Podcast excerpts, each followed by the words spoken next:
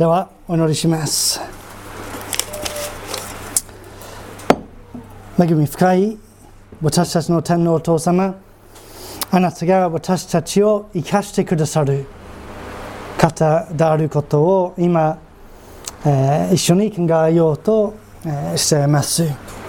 これは人知をはるかに超えている深い深い恵みです。どうぞ私たちがそれを本当に心の底までその真実の素晴らしさを経験できますようにどうぞ夏の御言葉を通してお語りください。感謝して主イエス・クリストの素晴らしい皆によってお祈りします。アーメン。ではエピソードの手紙の、えーシリーズのあの、えー、第3となっているんですけれども、えー、第一にあの1章1節から14節までは神様の恵みの深さとその偉大さあまたイエス様によるあ救いの素晴らしさを考えました。そしてあの15節から23節まではパウロの祈りえー、パウロが私たちが神様ご自身の神様が与えてくださる望みを、えー、私たちが信じると永遠に受け継ぐものの、え、偉大さまた神様が、えー、私たちの中で働いておられるその力の偉大さも、えー、考えたと思います、えー、この2章に入ると、えー、パウロはあの神様の恵みとイエス様の救いの偉大さを私たちがますますはっきりと見るように、えー、あのそう私たちがどのような状態から救われたかまた救いを通してその状況がどのように変わったかを、えー、この1節から10節まで思いで思い巡らします。言い換えれば今日の箇所は救いの前と救いの後を描写していますね。皆さんはよくあ、まあ、テレビを見ている方は CM このような CM を見ていると思うんですけれども前と後。ちなみにこれはあのマンダズさん、えー、前とあ後ですね。いやそれそれは冗談です、ええーパウロがあのここであの紹介するのはあの前と後の世界一大きな変更ですね。救いの前と救いの後。じゃあ早速入りましょう。一節をご覧ください、えー、この一節から三節で救いの前の状態を救われていない人の状態をパウロが描きます。一節さて、あなた方は、えー、自分の背きの、えー、背きと罪の中に死んでいたもの、罪と背き背きの中に死んでいたものとありますね。ここでの背きは、あの罪のあの根源である神様に背くことを指していますね。私たちを作り、愛し、私たちにすべての良いものを与えてくださる神様に背を向けて、裏切って、その神様が存在していないかのように生きること、生きていたことは、えー、この背きにあります。そして罪は、その神様に背いている結果のあり得る結果としてのあり得る悪い考え言葉また行い。私たちはその中に死んでいたという強い言葉をパウロが使っています。これは実はあの聖書の最初のところにも教えられています。創世紀3章17節で神様は最初の人間であるアダムとアダムとエバに体がご自分に背く罪を犯すとあなたは必ず死ぬと仰せられます。すべての人は霊的死ぬんです。すべての人は霊的死ぬです。死ぬの特徴というかを考えていくと死んだ人は何もできないですね。あの罪の中に死んでいたということを考えるとこれは罪の中に死んでいた人は、えー、自分の罪をやめることも自分の心を清めることも変わることもまた自分を生かすこともできないという状態を指しています。そしてあの死んだもの遺体が腐っていくんですね。腐っていくんです。腐敗していきます。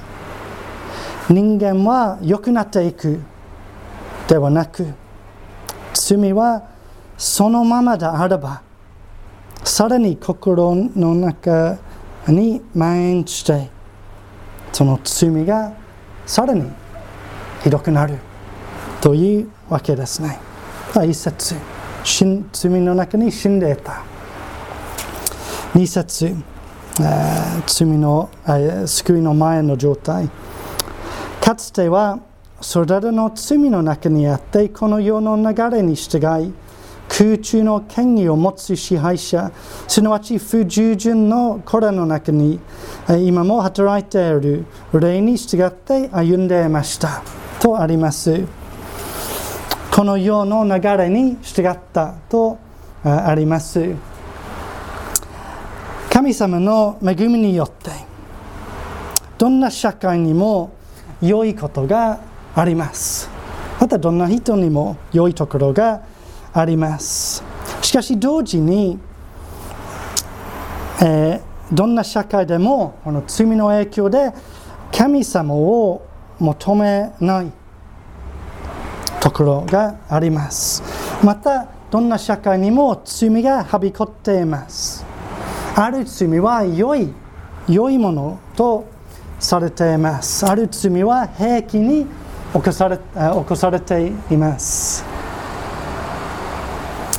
私たちは救われない限り周りの社会の罪のすべてをあの犯さなくても人間は周りの社会の風潮に従ってしまいます。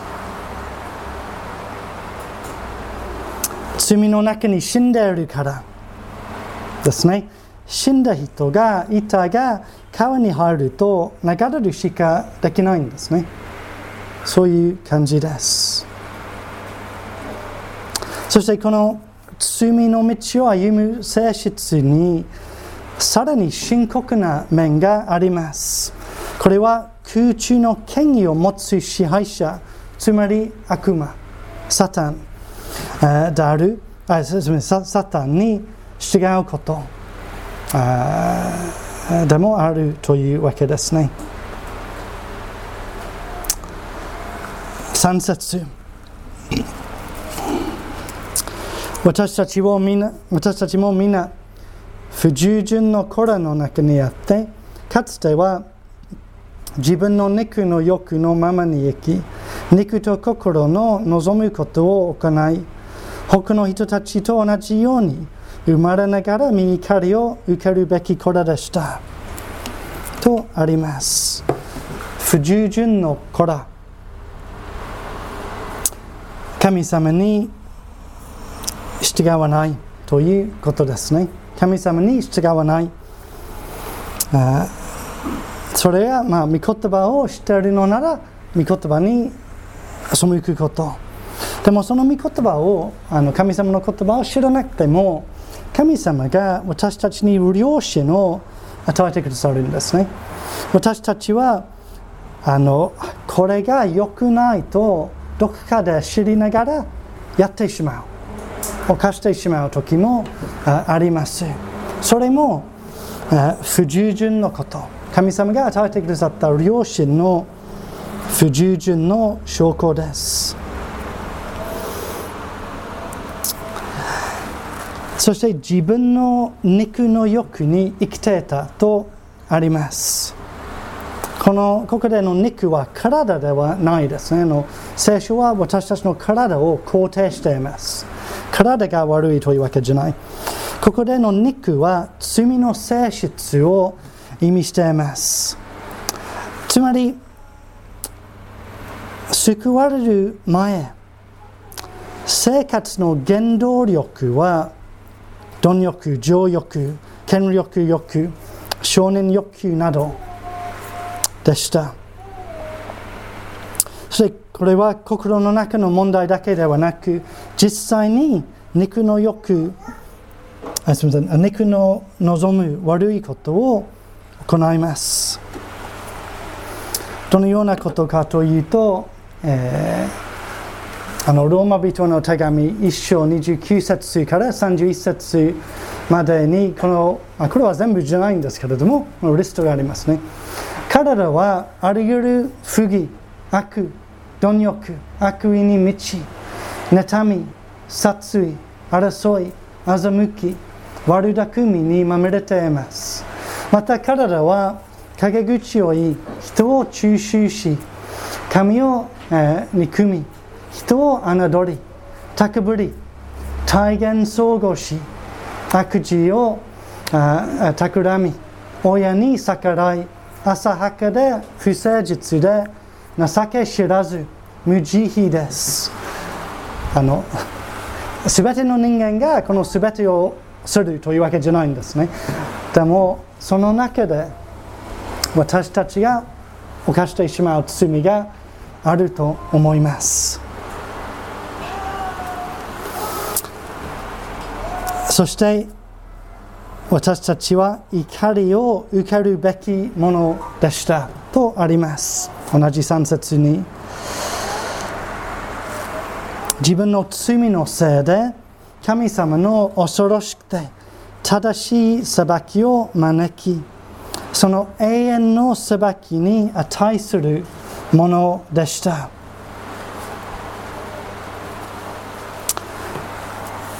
救われる前救われていない限り誰でも罪の中に死んでいて罪の流れに従い不従順で肉の欲を生き神様の御怒りの下にあるとパウロがはっきりとしています。それは前ですね。もうパウロが強調したいのは救いの後ですね。救われてから人間がどのように変わるか。それは4節から10節までのところなんですけれども驚くべき展開がここで待っています。じゃあ4節をご覧ください。しかしあのあるイギリスの牧師あのジョン・ストット先生という、まあ、いろんなあの本があここにもあるんですけれども日本語訳。あのジョン・ストット先生はある時あの聖書の中で一番好きな御言葉は何です？何ですか？と聞かれた、えー、ところ。彼彼があのしばらく考えてからしかしと答えたんですね。あのよくあるあの罪罪罪大変大変大変。苦しみ苦しみ苦しみ。しかし神様がそのしかしはこの大きな展開を指す言葉として、えー、好きだったということ。じゃあ4節はしかし。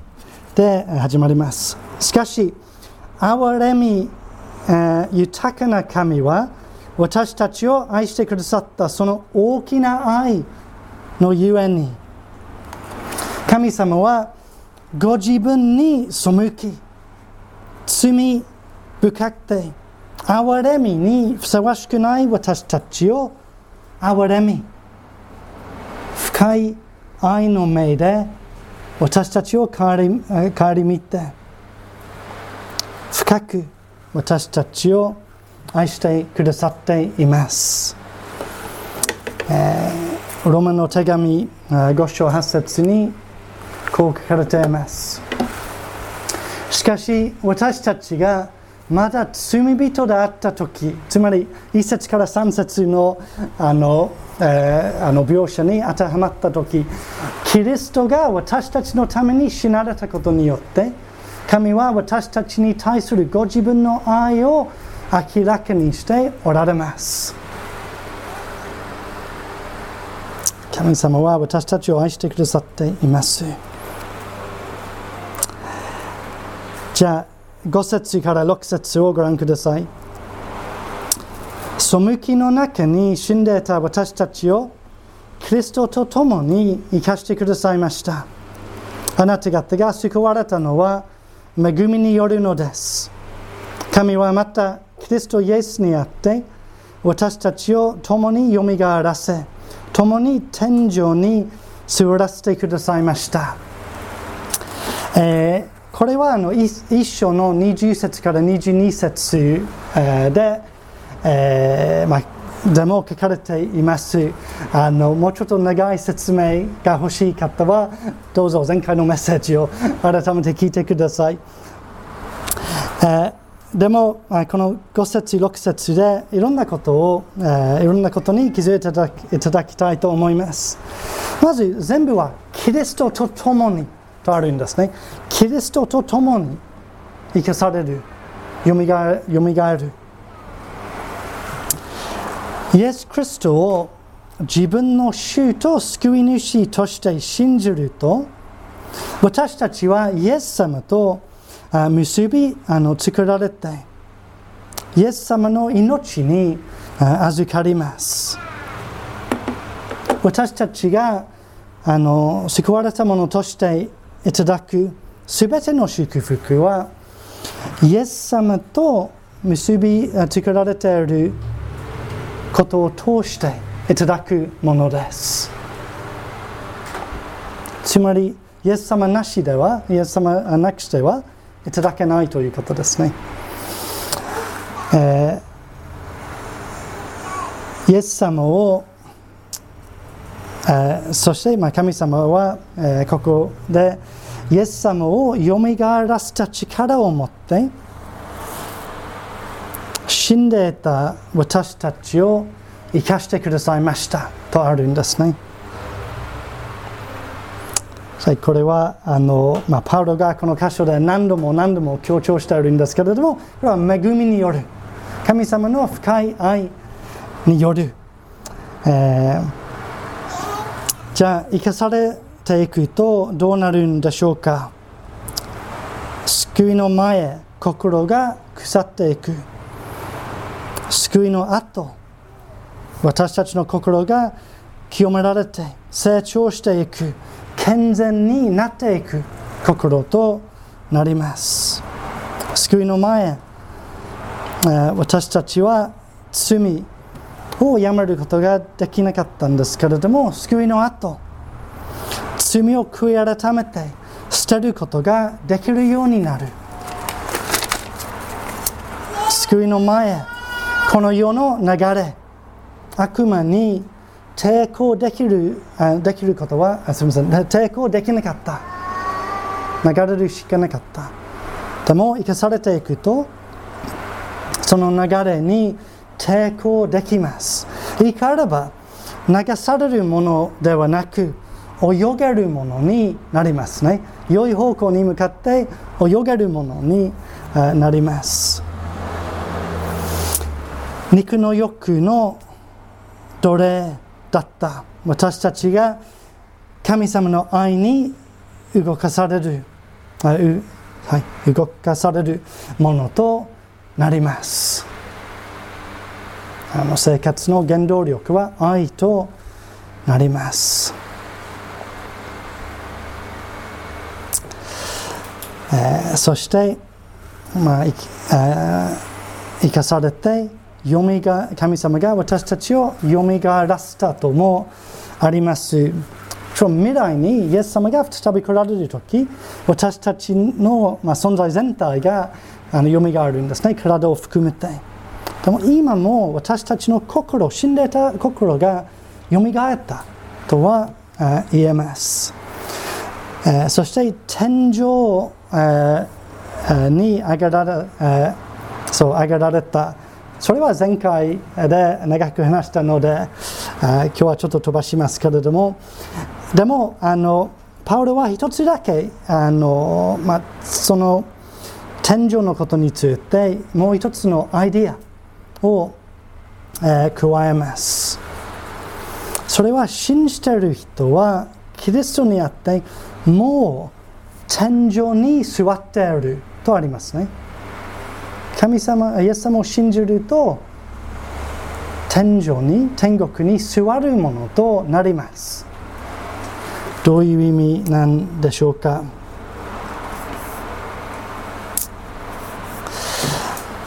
イエス様は天国で神様の右の座に座り世界を司っておられると聖書は教えています。イエス様と結ばれている信者はこの地上で生きながらその霊その魂がイエス様にあって天井にもあるというわけですね。具体的に言うと分かりやすくなると思うんですけれども、えー、まあ、このことで私たちが神様と交わることができます。そのそばにあの心魂が座っているからまた祈ることもできます。私たちは神様の見前にいます。もうそして永遠の命を確信できますね。私たちの心はもう天国にあのあります。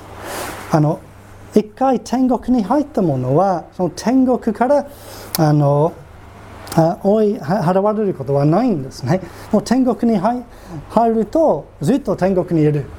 なので私たちの心がもう天国にいると天国にあるということは私たち全体は永遠に神様と一緒に生きる証拠ともなります。もう天国の国民ですね。私たち。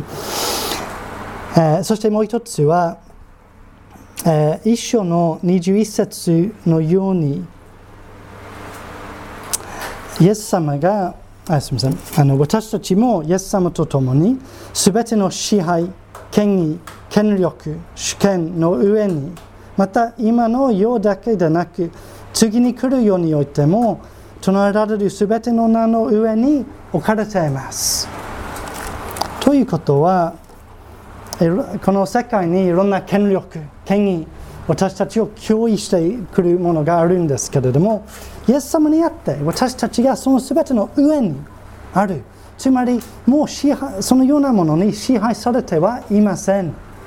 支配されてはいません。従わなきゃならないというわけではありません。従わなくてもいい。また神様の道を歩もうとしているのならその道から私たちを離せる力は一切ない。ということを意味しています。で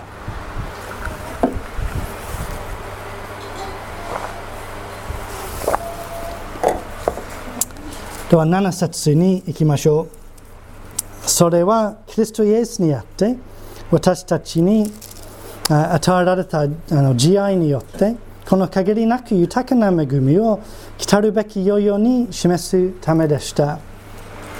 ここでパウロはあの神様がなぜそういうふうに恵みを私たちに注いでくださったかを、えー、あの話しますね。2つの理由がここにあります。1つは慈悲によってという表現にあるんですね。私たちを愛してくださっているからという単純というか単純な理由で愛してくださっているからそういうこういうふうに恵みを注いでくださいます。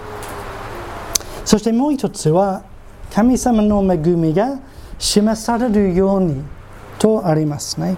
つまりその神様の恵みがあの多くの人誰でも一人でも多くの人に知られ経験され喜ばれ、えー、褒めてたえられるようにということですね。それは今もまた永遠にも神様の目的です。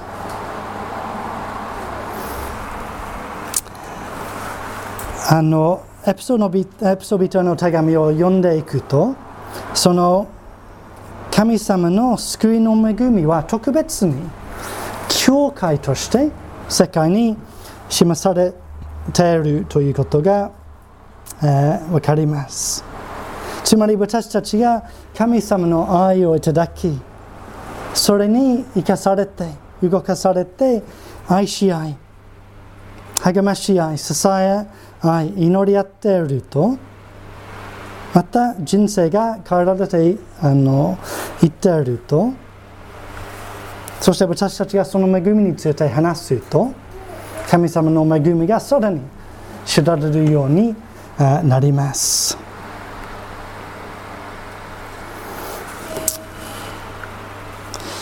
えー、ゆいあの、えー、吉明先生が、こういうふうに、えー、語りました。私たちは神の愛と憐れみがどれほど豊か豊かであるかをすべての世代に伝えなければならないのです。では8節9節に行きましょう。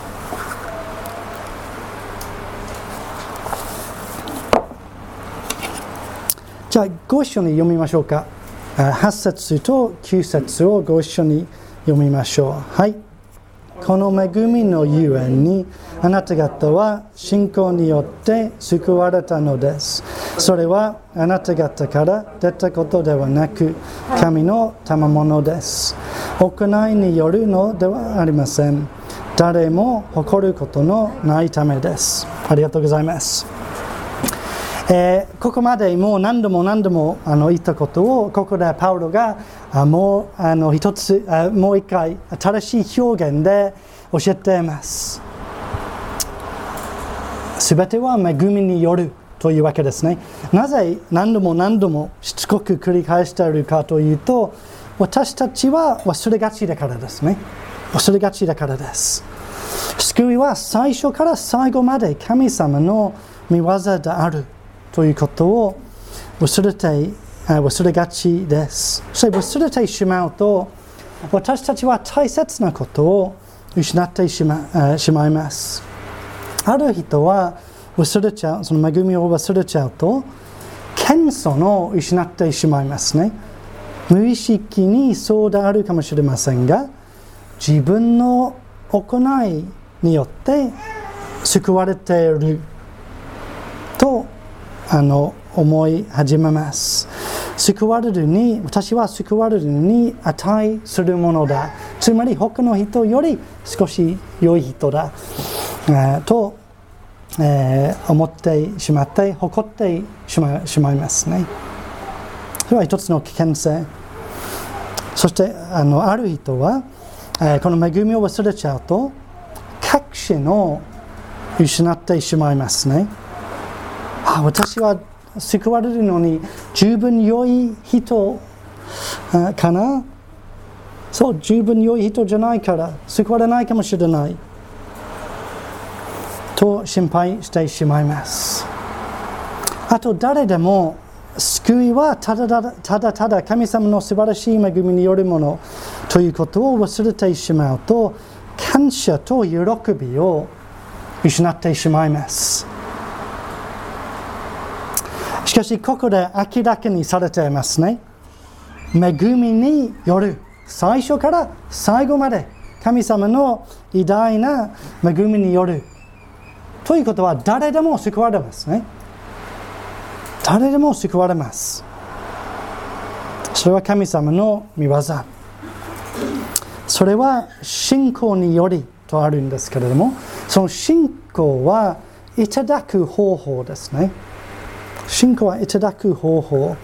ああのその信仰はプレゼントをいただくことだけですね。神様は恵みをどうぞとあのおっしゃっているんですけれども私たちがそれを受け取ることは信仰です。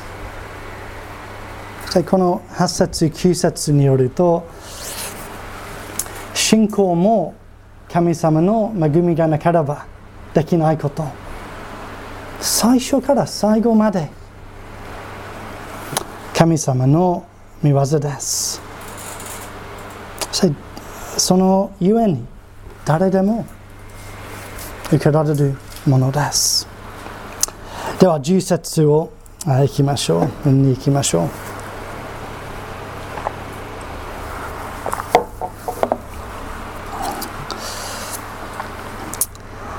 えー、10節じゃあこれもご一緒に読みましょうか。はい。実に私たちは神の作品であって良い行いをするためにキリストイエスにあって作られたのです。神は私たちが良い行いに歩むようにその良い行いをあらかじめ備えてくださいました。ここで私たちが救われる3つの3つ目の理由を見ることができます。ここまではあの私たちが救われた救われたのは神様が愛してくださっているから、えー、と、え、神様の恵みが示されるためですね。ここであの10節で私たちが良い行いをするために救われます。良い行いをするために救われます、えー、この10節にあるキリストにあって作られたののは全ての人を含めて万物が神様によって作られたという意味ではなくキリストにあってとあのあるようにこれは信じる時新しく作られるという意味ですね。信じる時私たちが新しく作られて神様の作品になります。同じことが、えー、コロサイの3章10節に教えられています。新しい人はこれは救われるとあの救われる人ですね。新しい人はそれをあの作られた方イエス様。の形に従って新しくされ続け誠の知識に至りますイエス様のように形作られていきます。これはもちろんみんなが全く同じようになるというわけではありません。神様は素晴らしい芸術家ですから、それぞれの作品に特徴があります。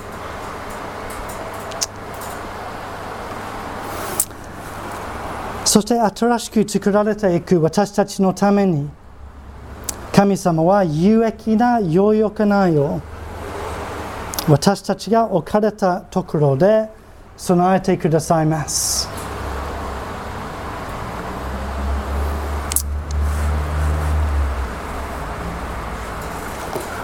えー、全生活において例えば、まあ、家族において職場サークル、えー、学校、えー、たまに出会う人などなどにおいて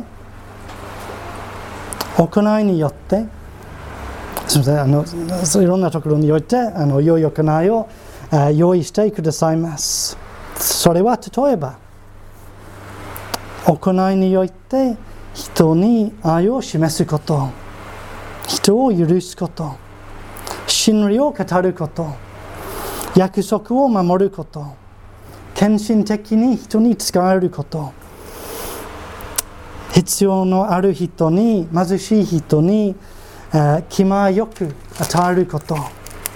寂しい人の友となること。人をもてなすこと。イエス様の幸いな良い知らせを伝えること。まああの語り始めるときりがないと思うんですけれどもそのような良い行いを神様は私たちのために備えてくださいます。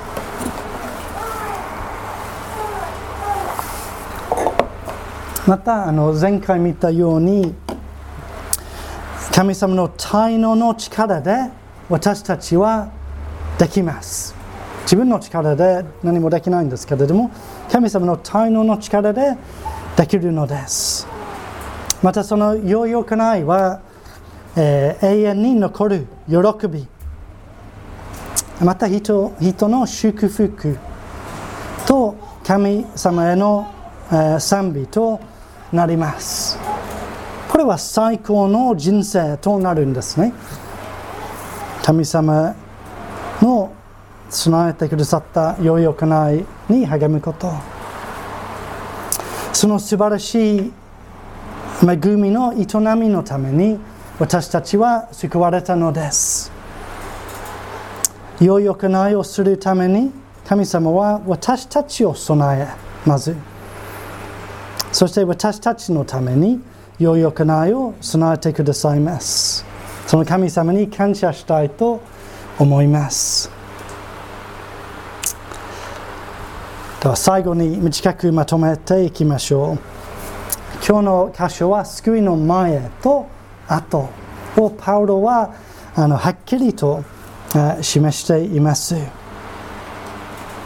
罪の中に死んでいたものがキリストにあって生かされているものとなります。神様の怒りを受ける者から神様の憐れみと祝福を永遠の命をいただく者に変わります。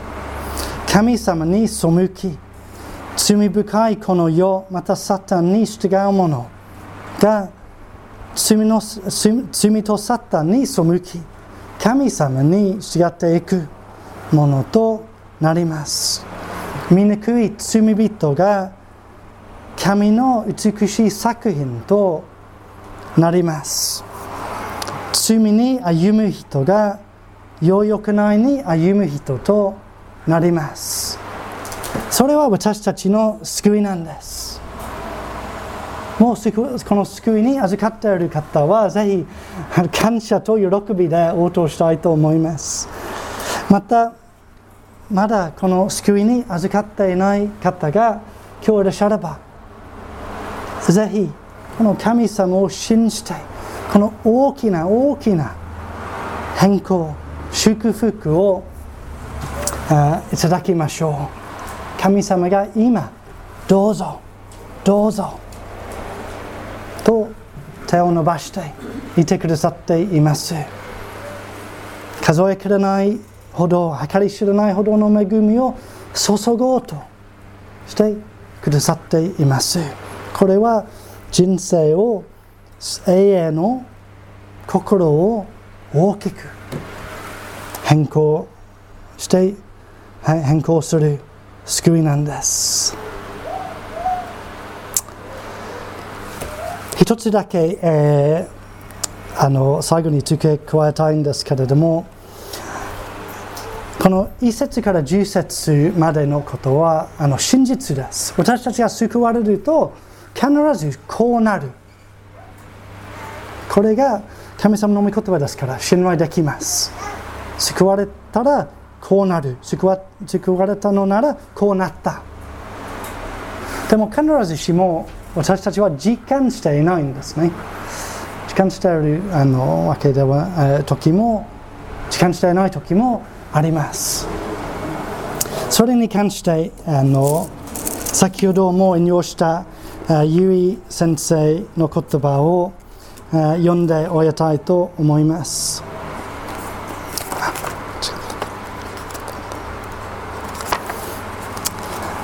キリスト者になった時私たちの生き方価値観は変わってしまいました。キリスト者になってからの生活原理とキリスト者になる前の生活原理と大して変わりがないという方がいるかもかもしれませんが以前の生活原理と歩みから離れれば離れるほどその著しいさが分かり自分が世とは違った法則原理に歩んでいることが分かります。以前は生活の全領域に神の支配を認めない生き方でしたが私たちは今神が生活の全領域を支配していることを認めます。以前は人が見ていなければ平気で悪事を働いていましたが今は目に見えない神の前に自分は生活しているのだという意識を持って歩んでいます。私たちは自分が死より命に移ったことを知っています。つまり歩み続けるとこの差をあの前と後の差をますます時間していくというわけですね。まあ、神様のこの大きな恵みを感謝したいと思います。じゃあ今日の音の祈りは石森慎太郎さんにいただきます。今